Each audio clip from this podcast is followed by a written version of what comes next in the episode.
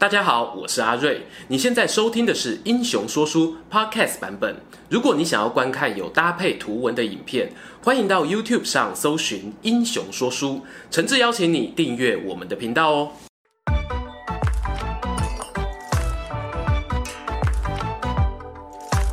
滚滚长江东逝水，《三国演义》重开机。Hello，英雄说书的观众朋友，你们好，我是说书人阿瑞。上一回呢，我们讲到哦，刘关张三兄弟呢，在主角威能的加持之下，闯过了吕布防守的虎牢关，而董卓呢，他就听从谋士李儒的建议，挟持了王都洛阳的军民百姓，连夜逃往长安。不过呢，最让社会舆论气愤的啊，其实是董卓呢，他不顾百官的反对，竟然一把火烧掉了古城洛阳。曹操呢，他在联合军事会议上面提议要乘胜追击董卓，不过众家诸侯听了却是不置可否。这也难怪啦，因为光是打到洛阳哦，就已经让大家损兵折将，如果要继续去打长安，还要折损多少士兵，很难说啊。因此呢，曹操他慷慨激昂的演说完毕之后，现场一片沉默。盟主袁绍呢，只得出来打圆场说啊：“孟德啊，我们好不容易打到这里，大家也都累了，我看不如休息一下，再做打算吧。”但是呢，曹操没有领情，他还是坚持这是千载难逢的良机啊，机会错过不再来。于是呢，他就脱离了联合军的大部队掌控，带着自家夏侯惇、夏侯渊、曹仁、曹洪、李典、乐进等将领，还有一万名兵马，独自追击董卓。人在气头上啊，是不适合做决定的。这一点呢，大家千万要记住。曹操拼着一口气呀、啊，追到荥阳这个地方呢，就碰上了李儒设下的伏兵。而这一股伏兵呢，是由荥阳太守徐荣，还有吕布、李傕等人所带领。他们以逸待劳啊，把曹操杀个措手不及。你不要看之前刘备、关羽、张飞围殴吕布好像很轻松啊，曹操手下的大将夏侯惇、夏侯渊还有曹仁呢，也都是以武勇闻名的。可是他们挺枪上前和吕布对战，打没几招呢，就都败下阵来。曹操呢，只好在众人的掩护之下向后撤退。殊不知这一退就是好几里路。董卓的军队啊，紧追不舍。曹操四周的人呢，是越来越少，最后啊，就只剩下他一个人了。他策马拐弯进入一个山凹，只见到前方熊熊冲出两名敌兵，一左一右撂倒了曹操胯下坐骑，直接将他逮个正着。此时呢，曹操心中小剧场呐喊：“哎呀，难道我真的不是这出戏的主角，活该命丧于此吗？”说时迟，那时快，一把镶金边的军刀，唰唰两下砍倒了敌军小兵。一名将军呢，从背后飞马赶到，马还没停妥呢，就滚鞍下马，搀扶起曹操。原来是他的堂弟曹洪。曹洪喘着气说：“啊，啊，主公，请骑我的马，我用走的殿后。”曹操连忙拉住他说：“弟弟，那怎么行？要是敌军追上来，你怎么对抗啊？”曹洪冷静下来说：“天下可以没有我曹洪，但是不能没有孟德哥啊！”于是啊，曹操虎目含泪，点点头，上马就先行离开了。不得不说啊，这对兄弟感情真好。话说这曹操呢，也是命大。他和曹洪一路遇山开路，遇水游泳，总算顺利找到了其他将领，大家会合，清点人马之后啊，发现刚才被伏兵这么一阵冲杀呢，万人军队只剩下五百人，这堪称是曹操生平头一遭的惨败啊！曹操呢，他狼狈地回到联合军大本营，却发现啊，公孙瓒已经带着刘备三兄弟返回驻地，连同盟主袁绍在内的其他诸侯啊，也都无心再战。曹操知道啊，这就是曲终人散的寂寞，他叹了一口气，带着剩下的兵马离开了。另一方面啊，董卓的大军抵达长安没多久之后呢，联合军解散的消息传来，他是大喜过望啊。决定自封自己为太师，也封了弟弟董敏为左将军。董家人呢，可以说是一人得道，鸡犬升天呐、此外呢，董卓还召集了二十万的临时工，在长安城的郊外盖了一栋个人别墅，叫做梅坞，里面存放着啊从民间搜刮来的金银珠宝，还有很多美貌的少男少女，可以说是极致奢华。这个嚣张的模样呢，比起他在洛阳的时候是有过之而无不及。这一次啊，之前策划曹操献刀行刺董卓的司徒王允是真的看不下去了。于是呢，他就默默戴上墨镜，走出家门，决定要亲自出马，运用他毕生的智慧来终结董卓的暴行。话说这一天啊，吕布呢，他在长安城里面完成了例行巡逻任务，来到了一间小酒馆，想要喝杯小酒，放松一下心情。其实啊，在虎牢关一战撤退之后哦，他的心情呢，一直是有一点郁闷的。吕布是武将出身哦，他跳槽到了董卓阵营呢，一心想要争取上战场杀敌立功的机会。哪知道啊，打仗打没几次，绝大部分的时间都是在担任董卓的贴身保镖，替他肃清政敌。虽然这个薪水啊是很不错，但是呢，吕布一直觉得自己是大材小用，一把绝世神兵没有出鞘，刀刃是会变钝的啊。他在酒桌前面啊，自斟自饮。不知何时呢，对面坐了一位戴着墨镜的老人，对他说：“啊，帅哥，请问你单身吗？我帮你介绍女生好不好？”吕布听了一愣哦，毕竟他半生戎马，想的都是如何打仗升官发财啊，找女朋友这件事情呢，一直没有排进他的待办清单中。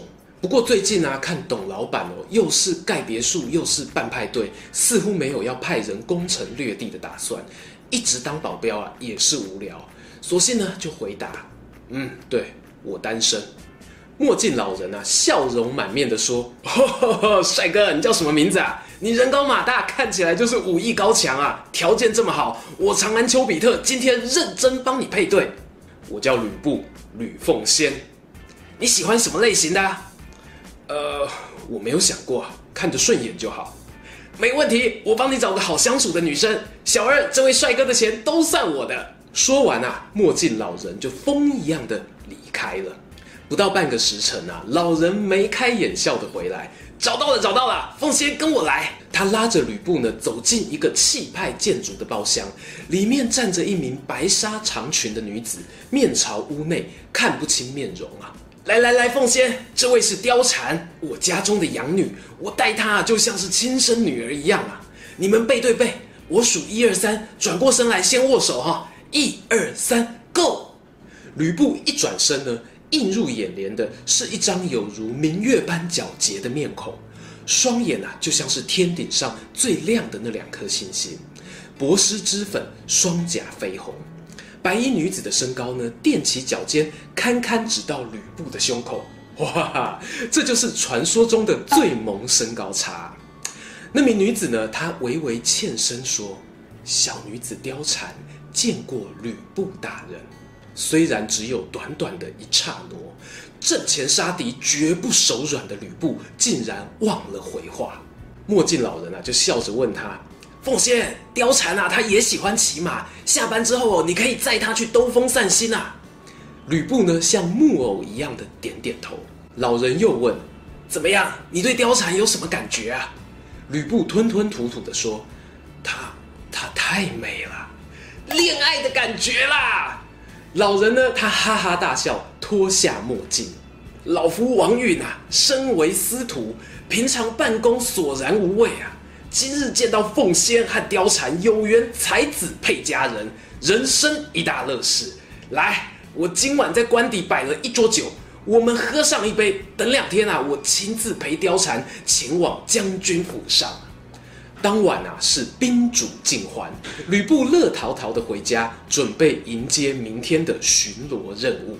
但是深夜啊，王允的官邸门口来了一辆豪华马车，一名男子呢，在随扈的簇拥之下从车中走出，竟然是太师董卓。原来啊，王允呢，他早早就吩咐家丁，当晚呢要连办两摊酒席。吕布的晚餐摊刚刚结束。董卓的宵夜拖呢，就紧接着要登场了。司徒大人的养女貂蝉呢，也没有闲着，她忙不迭地脱去素雅白纱，换上了性感高叉黑马甲。原本垂下来的长发呢，也盘成高高的发髻，露出雪白的后颈肌肤，立刻从温驯小绵羊变身成火辣大野狼，整个就是长安第一红牌的气势啊！董卓呢，他走进酒香四溢的房间啊，喜上眉梢。王允呢，则毕恭毕敬地说：“这酒席是为了祝贺太师所准备的。”哦。有什么事值得祝贺啊？董卓挥挥手叫随扈离开，房间内只剩下他和王允两个人。王允啊，放低音量说道：“我自幼学习天文学，最近夜观星象，发现汉朝的地心啊越来越暗淡。太师你的本命星啊，则大放光彩。如果汉献帝能效法尧舜，禅让皇位给太师，那是天下苍生之福啊。”董卓摸摸胡子说：“啊，天机难料。如果真有这么一天，王司徒，你也是开国元老啊！”哈哈哈哈哈。两人啊相视而笑。王允就提议啊，美酒当前，怎么可以没有歌舞助兴呢？于是啊，他击掌两下，房内的灯光暗了下来，门帘掀起，貂蝉一身战斗服，火热登场。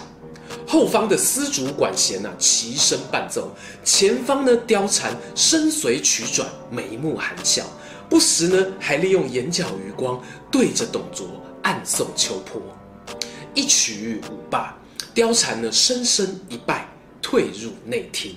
董卓没有再客气的啦，立刻询问这个女子是何方神圣哦？怎么自己在长安夜店走跳多年，从来没有见过啊？王允呢，就故作难为情地说：“这是他的养女哦，年方十六，今天是特别因为董大人呢，才出来献跳一曲。”董卓听完哦，忍不住吞了口口水哦，心里想哦，既然是开国元老的养女，那就不能够说吃就吃了。接下来的时间啊，他可以说是心不在焉，全心的投入回想貂蝉刚才那段歌舞表演，直到酒席结束哦，王允准备送客。突然靠近董卓，低声说：“董太师啊，下官有个不情之请，如果我将小女貂蝉献给您入府服侍，不知大人愿不愿意接纳啊？”哇，董卓哪还有第二句话？当晚呢，就带着貂蝉回家了。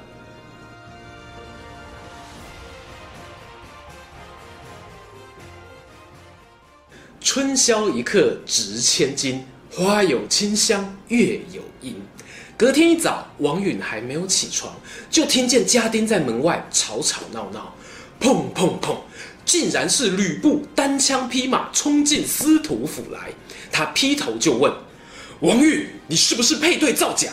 说好让我和貂蝉约会，但是有人告诉我，你把貂蝉送给我干爹董卓。”王允啊，他慢慢的从床上坐起。揉了揉布满血丝的双眼，说：“凤仙，你有所不知啊，昨天董卓跑来问我，听说你有一个女儿要嫁给我干儿子吕布，做父亲的好开心呐，不如就让我先把未来媳妇儿带回家，直接在官邸办婚礼吧。你想想，董卓这么说，我能拒绝吗？”吕布听了是又焦急又无奈。连忙赔个不是哦，紧接着就冲去董卓的官邸打听消息。负责服侍董卓的婢女就表示啊，老板昨天带了一个新妹子回家过夜哦，现在还没有睡醒。吕布呢，他熟悉官邸的配置，立刻就绕到后花园去偷窥主卧室的动静。只见啊，有一扇窗户没有关，露出了半张侧脸，正是他一辈子也不会忘记的貂蝉。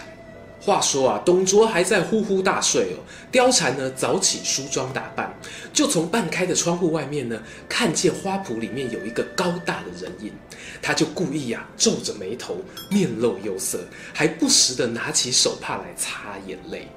吕布呢，看在眼里啊，心中是缓缓的升起一道火苗。自从啊貂蝉来了以后呢，董卓可以说是日也拼，夜也拼。拼命要讨貂蝉的欢心，因为太过操劳哦，所以就得了小感冒。而貂蝉呢，也非常细心的照顾董卓。吕布他身为干儿子啊，礼貌上呢也应该要来请安问好。这天，董卓吃完药哦，躺在床上睡觉。吕布呢，轻手轻脚地走进卧房，看见貂蝉呢站在床旁边，泪眼汪汪地望向自己，用手指指床上的董卓，再指指自己的心，然后比了一个手势。这个意思是啊，我不想要再陪在这头肥猪旁边，我想要和凤仙大人一起去骑马。吕布呢，他看的是目不转睛，没有料到董卓已经醒了过来，大声斥喝。吕布，你在乱看什么东西？滚出去！以后不许再进我的卧房。吕布呢，愤愤不平地走出大门，就正好撞见李儒，对他大吐苦水。李儒一听啊，连忙冲进丞相府，慎重地警告董卓：天下还没有太平，如果随意迁怒吕布哦，恐怕会出大事啊。董卓转念一想，有道理啊。于是呢，隔天啊，就亲自对吕布赔礼，还赠送了金银珠宝，表达歉意。可惜吕布虽然站在董卓旁边，一颗心啊，早就飘到了后花园的貂蝉身边了。又过了好几天啊，董卓的身体总算康复了，吕布呢，就全副武装的护送他进入皇宫办理公事。董卓跟汉献帝在办公室开会，吕布在外面等着，很无聊啊，干脆啊就骑马回到丞相府，趁机呢跟貂蝉相约在后花园的小凉亭幽会。要知道哦，距离上次见面呢已经过了个把个月，吕布对于貂蝉的思念啊是与日俱增。此刻呢，看见梦中情人换上一身熟悉的白纱，从主卧室朝自己走过来，简直是恍如隔世啊！吕布心中激动，把方天画戟呢往柱子一搁，就将貂蝉拥入怀中，嘴巴支支吾吾的，不知道要从何说起。倒是貂蝉呢，他先伸出手指按住他的嘴唇，嘘，主动开口说：“凤仙大人，其实这次我俩见面应该是最后一次了。”吕布大吃一惊啊！貂蝉接着说：“当初和将军第一次见面。”我就被您的英雄气概所折服，许愿要一辈子侍奉您。怎知道董卓这大恶人从中阻拦，玷污了我的清白之身。我忍辱偷生到今天，只为了要和凤仙大人说一声珍重再见，不要再把小女子放在心上。话一说完呢，貂蝉啊转身作势就要跳进花园的池塘当中。吕布慌忙地抱紧他，大声说：“我不在乎啊，只要能跟你在一起，我什么都不在乎啊！”一滴董大的男儿泪竟然就这么落了下来。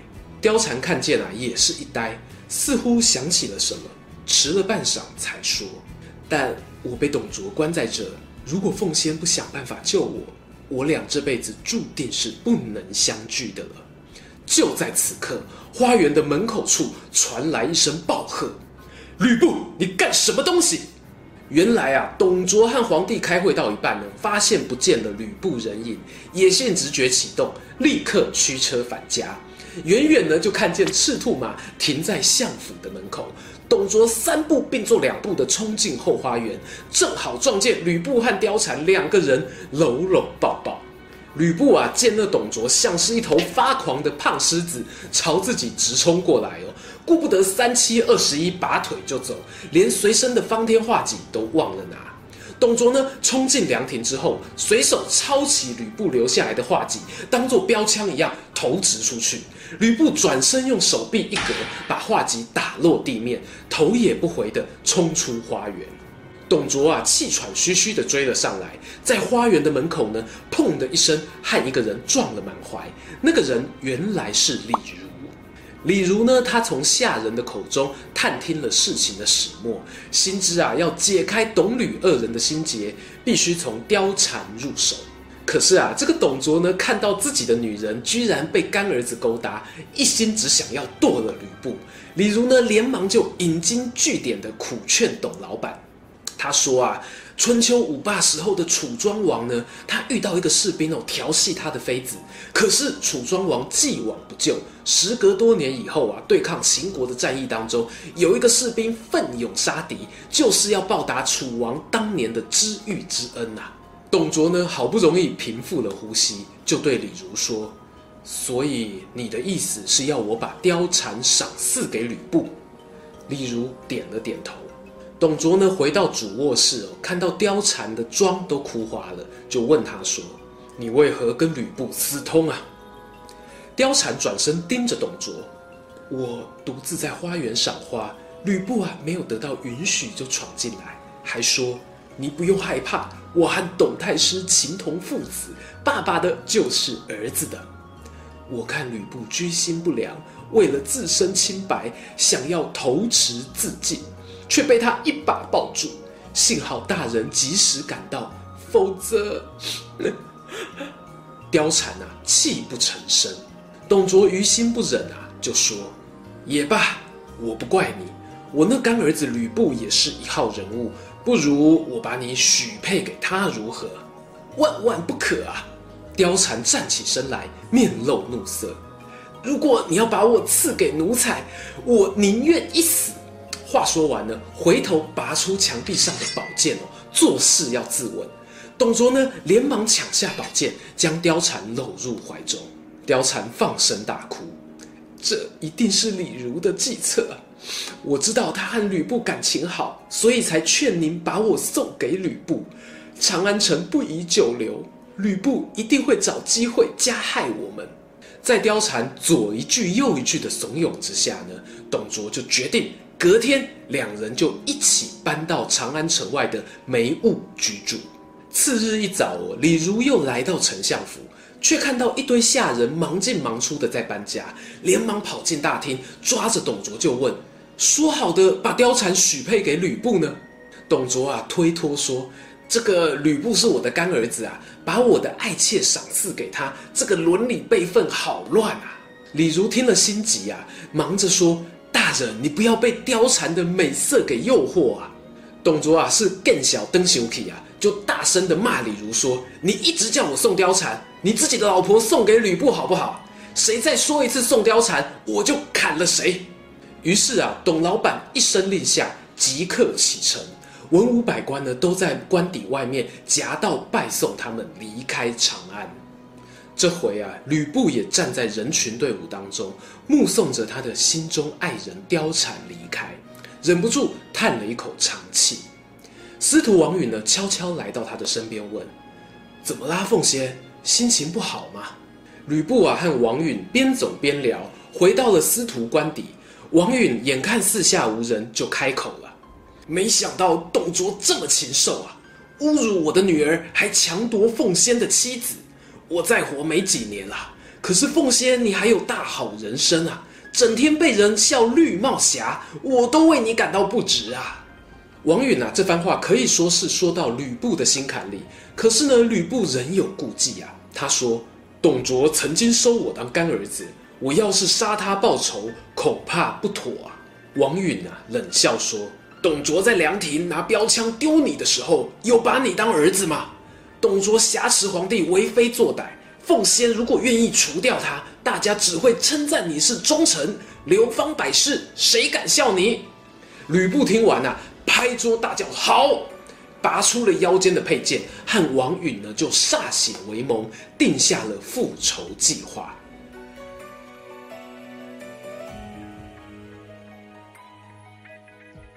由于啊，董卓现在宠幸貂蝉，整天都待在长安城外的别墅，里面还有亲卫队飞熊兵驻守，易守难攻，必须啊找一个理由把他骗出来长安才好下手。王允呢，他知道要用什么肥肉才可以调出董卓，那就是天子禅让。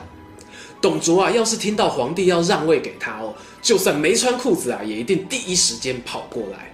不过这个消息要派谁传达比较好呢？吕布啊，突然想起一个人，大家还记得当初被派去丁原的阵营当说客的李肃吗？任务完成之后，董卓对吕布是礼遇有加，对李肃呢却是不闻不问，连一个三千元的红包都没有包哦。所以李肃啊一直怀恨在心。于是啊，吕布呢就找来老朋友，手持方天画戟，当面对他小以大义。李肃呢，他在权衡了现场利害关系之后哦，当然做出一个对自己最安全的决定，他就轻装简从，带着王允仿造的假诏书前往别墅梅雾。果然，就如王允所预料的，董卓听到天子要把皇位让给他哦，只带了几十名随扈啊，立刻喜滋滋地安排专车赶回长安。禅让典礼当天呐、啊，董卓衣装笔挺地坐在马车上，文武百官呢欢送他进入皇宫，个个脸上是堆满了笑容。董卓一行人呢，从皇宫的北边侧门入宫，随扈啊都被挡在门外，只有吕布、李肃等亲信随行。还没有进入大殿哦，董卓远远的就看见王允还有一票高级官员，人人手持长剑，面露凶光。董卓连忙问李肃啊：“司徒大人怎么带着武器呀、啊？”李肃不发一语，加速推动马车冲进皇宫当中，砰砰两声，厚重的宫门啊自动关上了。在司徒王允的一声号令之下，两旁冲出来了百余名的重装长枪兵，往董卓直扑过去。哪知道哦，那些刀枪砍在董卓身上却弹了开来。原来董卓为了防备刺客，在外衣里面还裹着甲胄。一阵慌乱推挤当中哦，董卓滚下马车，心急着大喊：“吕布呢？我儿吕布呢？”只见吕布高大的身躯从马车后闪现出来，他冷冷地对董卓说：“我是替天行道，奉旨杀贼。”话音未落。吕布手中的方天画戟倏地刺出，刺向董卓那没有盔甲保护、肥嫩嫩的脖子。砰当一响，一代枭雄颓然倒地，失去了生命的气息。董卓一死啊，还待在京城里面的余党呢，纷纷落网。他的尸体呢，被带到大街上面示众，还有士兵呢，拿着蜡烛在他肥胖的肚脐上面点火，火光明亮，多日不绝。司徒王允呢，忙着收拾善后，却没有看到吕布。原来呢，他已经带着五百名滨州子弟兵，快马加鞭的从长安直奔梅坞而去。消息传得很快哦，驻守在别墅这一边的李傕、郭汜等西凉亲兵，得知了长安政变，担心哦，很快就要大军压阵。远远的看到吕布带兵过来呢，早就先一步逃之夭夭。在雕梁画栋的建筑里面啊，满满的都是董卓搜刮而来的男男女女，每个人呢面面相觑。吕布下马冲进门中，第一件事情就是大喊：“貂蝉，貂蝉你在哪？我来救你了！”在长安丘比特和貂蝉策划的连环计之下，连十八路诸侯都打不倒的国贼董卓，终于宣告瓦解。然而，失去了权力领袖的长安城呢，却更加的风雨飘摇了。欲知后续如何，且听下回分晓。今天的故事说到这边，如果喜欢这一则影片，欢迎订阅我们频道收看最新消息。已经订过的朋友，别忘了打开小铃铛，才不会错过精彩影片哦。想看更多有趣文章，也欢迎到英雄故事粉丝团按赞加分享。这里是英雄说书，我们下次再见，拜拜。